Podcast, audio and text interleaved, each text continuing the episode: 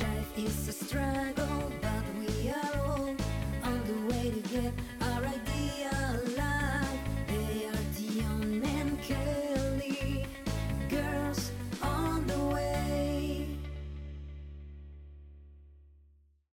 Welcome to Quickie Englishy.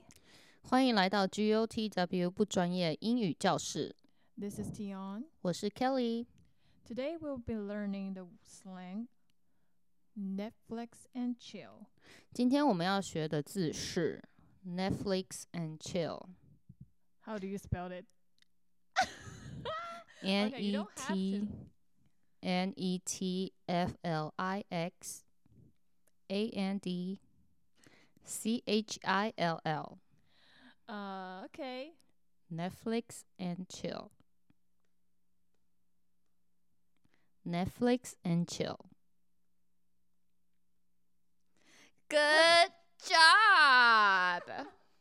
我还是没忍 住，我就想说要忍住。OK，so、呃，这个俚我们叫俚语 slang，就是讲 Netflix and chill。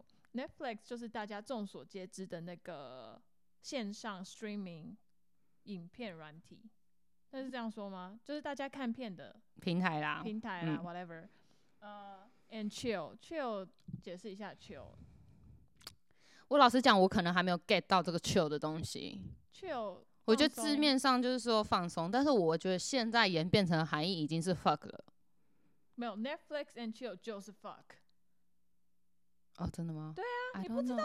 我不知道欸，就是我 OK，真不知道，所以你 OK，现在 so- 来教。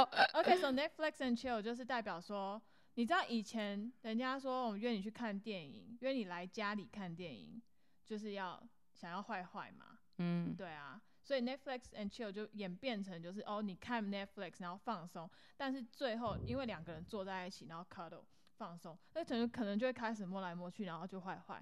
所以现在如果在 Tinder 上面有人跟你说，Hey，do you want to come Netflix and chill？Yes，they So want your basically, puss。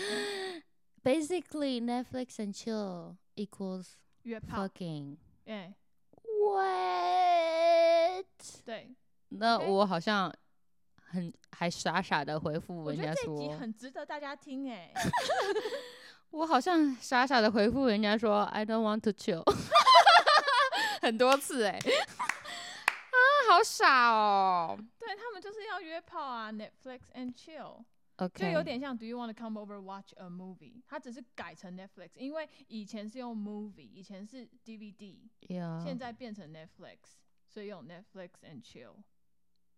OK， OK，so、everyone，如果你哇在哦，你在钓外国人，或者是你要跟外国人在线上聊天，然后这个外国人跟你说，Do you want to come Netflix and chill? The answer is no, unless you want to fuck. I found some examples for you, but they are all pretty intense. You can pick one OK， as you like. 你说你说 explanation 吗 No, one, first oh, define it in English, please. Netflix and chill. Code for two people going to each other's houses and fucking or doing other sexual related acts. Oh my god. OK，翻译一下， Netflix and chill，一个代表两个人去到对方家里，然后进行性交或是其他性相关行为的代号。Give some example, please.